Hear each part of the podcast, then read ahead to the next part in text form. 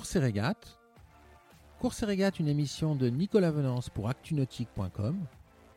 Course et régate est parrainée par MG Digital Technologies, leader mondial des solutions d'impression et d'ennoblissement numérique. Coup de théâtre hier soir dans le Vendée Globe, puisque nous avons appris euh, que le skipper gallois Alex Thompson était confronté à un gros problème technique à bord de son IMOCA Hugo Boss.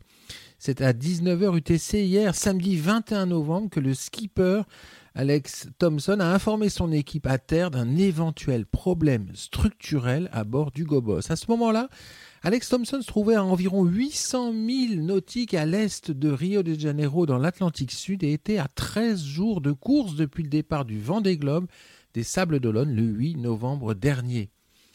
Alex et son équipe, ainsi que les architectes navals et les ingénieurs impliqués dans la construction du bateau, travaillent à évaluer l'étendue de ce problème structurel dont on ignore toute la cause, notamment si, euh, euh, Alex Thompson a, tapé ou non un OVNI. Euh, il travaille à ce problème également pour déterminer un éventuel programme et planning de réparation. Alors Alex est en sécurité et en bonne santé à bord du bateau et dialogue régulièrement avec son équipe. L'organisation de course du Vendée Globe a été informée et est tenue au courant fréquemment de l'avancée de la, situation. Alors euh, ce matin à 8 heures, Alex euh, avait été rétrogradé en troisième position euh, de la course, naviguant à environ 6 nœuds.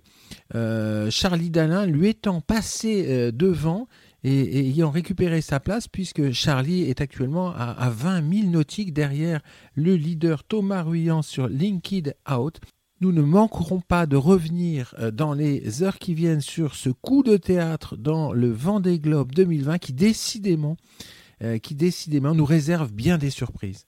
Cette émission est accessible à tout moment sur la chaîne YouTube d'ActuNautique, mais aussi en podcast sur Spotify, Deezer, Apple, Google, Acast et SoundCloud.